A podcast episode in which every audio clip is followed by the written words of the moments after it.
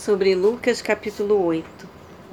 Jesus havia concentrado seu ministério nas sinagogas em Cafarnaum, mas agora voltava ao interior da Galiléia, ministrando em todas as cidades ao longo deste segundo percurso. Lucas salienta a importância das mulheres no ministério de Jesus, como discípulas e cooperadoras financeiras daquele que se fez pobre para nos fazer ricos.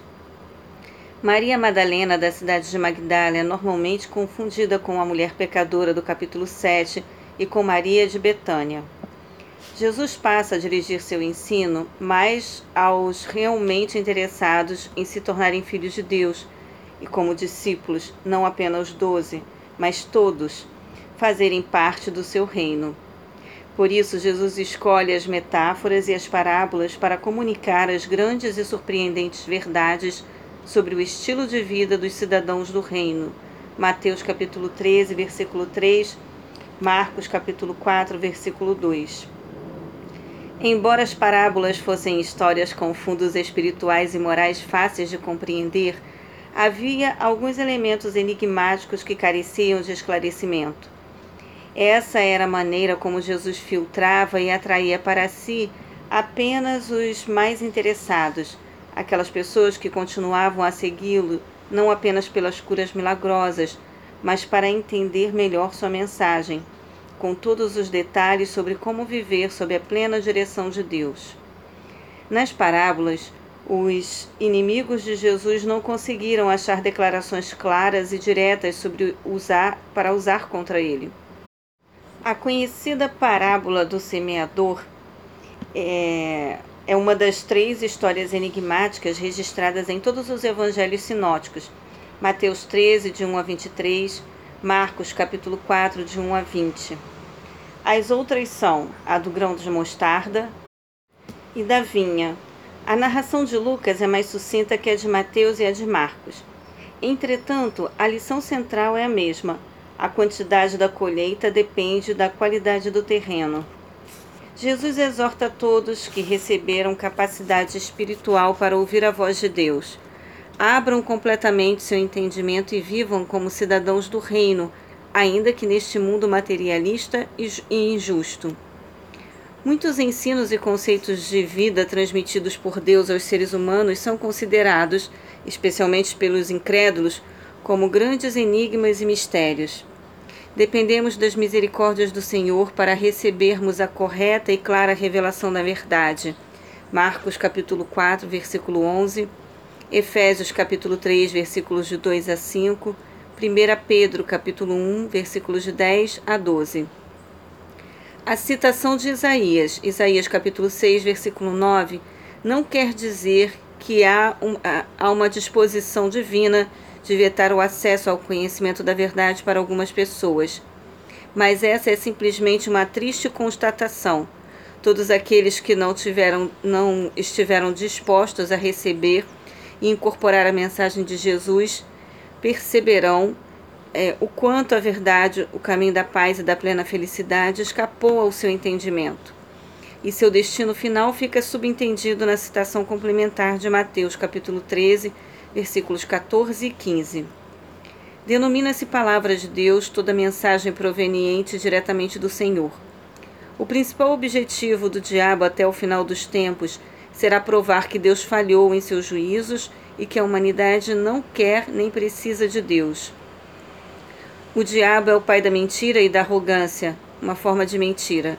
E por isso, embora saiba do seu final no lago do fogo eterno, juntamente com todos os seus correligionários, simpatizantes e inocentes úteis, aquelas pessoas que dizem que não se envolvem em religião, pois não matam, não roubam e ajudam o próximo quando possível, consideram a si mesmas tão boas que não precisam de arrependimento, muito menos de salvação. Não pode admitir que isso venha realmente acontecer. O soberbo é também espiritualmente surdo e cego.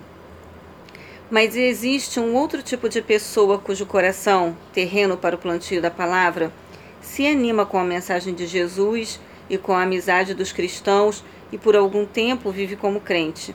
Entretanto, sua fé é superficial e, portanto, é, não, não própria do salvo. É semelhante à fé que Tiago chama de morta. Tiago capítulo 2, versículo 17 e 26. E inútil, capítulo 2, versículo 20. Há um coração e uma alma comparáveis à terra fértil e irrigada. O Senhor ressalta que só a perseverança na fé, mesmo em meio às lutas, derrotas e vitórias, é a marca do cristão. A prova da fé salvadora que garante a vida eterna e proporciona os mais belos frutos em palavras e, sobretudo, em ações concretas. 1 Coríntios capítulo 16, versículos de 13 a 14. Jesus estimula seus discípulos a proclamarem a verdade em todas as partes. A luz corresponde à semente, que é a palavra de Deus. A pessoa que irradia a luz do Evangelho através de uma conduta exemplar e pela comunicação dos princípios bíblicos cumpre bem seu propósito. Entretanto, para manter uma vida reluzente, é fundamental ouvir e obedecer. A verdade semente não assimilada e, portanto, não colocada em prática no dia a dia será perdida. E mais, tudo quanto foi conquistado, porém sem a compreensão da verdade, igualmente se perderá. Os discípulos deveriam dar toda atenção à prática da palavra de Deus, não apenas para si próprios, mas especialmente por causa daqueles é, que estão perdidos e precisam da graça do maravilhoso conhecimento do Senhor em suas vidas. Marcos capítulo 4, versículo 24, Tiago capítulo 1, versículos 19 a 22. Alguns estudiosos questionam o fato de Jesus haver tido irmãos consanguíneos, filhos de Maria, sua mãe. Contudo, as provas são incontestes neste caso. Marcos capítulo 6, versículo 3. Entretanto, nenhum mais estreito parentesco humano é maior e mais importante do que a filiação de uma pessoa a Deus e seu, seus relacionamentos dentro da família de Cristo. Por isso, os cristãos costumam se chamar de irmãos. Marcos 3, 21, João 7, 5. Jesus notou a participação das forças malignas naquela tempestade inusitada, exatamente quando ele e seus discípulos rumavam para a terra dos Gerazenos, Gadarenos ou ainda Gergesenos, um povo gentio que vivia isolado e que tinha como fonte de renda a criação de porcos, animal considerado impuro pelos judeus em todos os sentidos. Com esse milagre, Jesus confirma mais uma vez seu poder sobre todas as forças impessoais. Ele as criou e as controla. Onde está a vossa fé? Se estiver depositada em uma capacidade ou criação humana, como um bom barco com navegadores experientes, por exemplo, poderá afundar. Se estiver na dedicação e nas obras morais e beneficentes, com certeza as forças contrárias serão maiores. Entretanto, se estiver firmada em Cristo, tranquilize-se e comece a desfrutar da bonança. Efésios capítulo 2, versículos 8 e 9. Mateus faz referência a dois endemoniados, Mateus 8, versículo 28. Entretanto, Marcos e Lucas ressaltam a ação daquele que se adiantou para interagir com Jesus, Marcos 5, versículo 2. Esses homens, vítimas do domínio absoluto do demônio, foram ao encontro de Jesus para maltratá-lo. Entretanto, ao se aproximarem do Filho de Deus, prostraram-se diante do poder do Altíssimo e lhe suplicaram por misericórdia. Essas pessoas atormentadas viviam ainda mais isoladas em lugares desolados que serviam de cemitérios. Marcos 5, versículo 3. Os gentios, em geral, se referiam ao Senhor como Deus Altíssimo. O reino de Satanás não tem absolutamente nada em comum com o reino de Deus. Por isso, o questionamento dos demônios, haja vista que eles dominavam aquela região e, mais especificamente, aqueles homens. Jesus perguntou o nome do homem com quem estava falando, mas quem responde é legião, palavra usada para identificar uma corporação romana com até seis mil soldados. O chefe de uma multidão de demônios que havia tomado o corpo daquela pessoa numa demonstração clara de posse e comando daquela vida, cuja própria identidade havia sido confiscada. O abismo, lugar de confinamento de Satanás e dos espíritos malignos, sempre será o destino final dos demônios e das almas incrédulas. Apocalipse capítulo 9, versículo 1 capítulo 20, versículo 3. O desejo invejoso de Satanás é controlar a vida dos seres humanos, e isso ele buscará de todas as maneiras até o final dos tempos.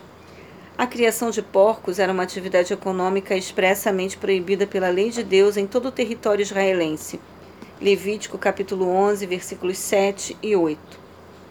Entretanto, essa região pertencia a Decápolis, território predominantemente gentílico. Os demônios e a população do lugar perceberam que Jesus e suas palavras e maravilhas poderiam alterar todo o modo de vida da cidade. Contudo, não foi Jesus quem matou os porcos, mas sim os próprios demônios, que, no ímpeto de se afastarem da santidade de Deus, para dominar e destruir desvairadamente, voltaram para o abismo e se afogaram no lago. Uma clara ilustração do juízo final. O termo grego original é muito rico em significados paralelos, podendo ser traduzido como salvar, curar, resgatar e libertar. É a mesma expressão usada várias vezes no Novo Testamento para descrever o novo relacionamento do ser humano resgatado por Deus. No verso 48 temos um sentido duplo: salvação em relação à morte física e espiritual. Há um contraste entre o pedido dos gerazenos e do homem liberto. A população valorizou os bens materiais acima dos espirituais. Ficaram com medo de perder sua fonte de renda, segurança e da destruição que Jesus poderia promover na cidade, e preferiram permanecer oprimidos pelas forças malignas. O Gerazeno, salvo e curado, reconheceu em Jesus o Filho de Deus e a fonte da vida, valorizou sua salvação acima de todos os bens e teve pavor de voltar à vida antiga. Em seu coração, disposto a seguir e servir a Deus, aceitou com alegria a orientação missionária de Jesus e a caminho de casa pregou o evangelho em várias cidades por toda Decápolis, liga das cidades livres localizadas além do Rio Jordão, caracterizadas pelo alto nível de cultura grega, portanto, gentios. Uma hemorragia crônica, fluxo de sangue, havia tirado a saúde e excluído aquela mulher da sociedade, tornando-a impura segundo a lei. Levítico capítulo 15, versículos de 19 a 30. Por 12 anos. Jesus sem, é, sente e abençoa a fé demonstrada por ela, curando sua enfermidade e a restituindo ao convívio familiar e social através do testemunho público. Para uma pessoa que passou tanto tempo sendo desprezada e humilhada, Jesus reserva uma palavra especial: filha, expressão de ternura que não aparece em nenhuma outra citação de Jesus nos evangelhos. É a confiança na esperança, Jesus, que produz a ação e uma paz que independe das circunstâncias. Jairo, nome que significa em hebraico Deus dará luz, era responsável pela sinagoga local e um homem piedoso. Aparentemente, o atraso de Jesus em socorrer a filha de Jairo cooperou para sua morte. Incidente semelhante ocorreu com Lázaro, um grande amigo de Jesus. João capítulo 11, versículos 5 e 6. Esses são dois grandes temores humanos, o tempo e a morte. Para Deus, entretanto, estes aspectos limitantes da vida não existem. A razão nos encoraja a crer no possível. A experiência afirma que ninguém voltou do lugar dos mortos, revelando detalhes sobre esse caminho. Lucas 16, 30. As emoções nos fazem sentir preocupados e assustados em relação à morte. Salmos 55, versículo 4. Mas Jesus afirma que, confiando, confiança é a palavra hebraica para fé, Confiando nele como nossa única e suficiente esperança, testemunharemos que o, o fim da morte se transforma no prelúdio da vida verdadeira, plena e eterna. João capítulo 11, versículo 25. Jesus faz uma grande diferença entre a morte eterna e o estado de descanso temporário da alma, fora do corpo, enquanto aguarda a volta de Cristo, e o final da era humana como a conhecemos hoje. A morte para Jesus é o estado de eterno banimento da comunhão e das misericórdias de Deus. Destino este reservado para Satanás, seus anjos e todos aqueles que rejeitaram a graça salvadora do Senhor durante suas vidas. Sendo assim, Jesus adverte a Jairo de que sua filha não estava permanentemente morta, mas como ocorre com os mortos no Senhor, estava adormecida ou descansando 1 Tessalonicenses capítulo 4, versículo 13. na expectativa da ressurreição. Jesus demonstra a veracidade das suas palavras, despertando a menina da morte, concedendo-lhe uma ressurreição antes da ressurreição definitiva e comprovando uma vez mais que para Deus não há impossíveis. Mateus capítulo 5, versículo 38, João 11, versículo 11 a 14. Jesus sempre se preocupou com a maneira como as pessoas o estavam recebendo, bem como a sua mensagem. Ele não queria que o povo seguisse de forma utilitarista, ou seja, somente a troco dos benefícios físicos que ele proporcionava aos que nele criam saúde física e emocional, libertação dos demônios, segurança, alimentação e até ressurreição. Pois todos querem ir para o céu, mas ninguém deseja morrer. Desde a criação no Éden, o plano de Deus é que o ser humano lhe fosse um amigo leal, adorando-o como seu Criador e Pai, uma comunhão que resulta em glória a Deus. João capítulo 5, versículo 44 e Filipenses capítulo 3, versículo 11.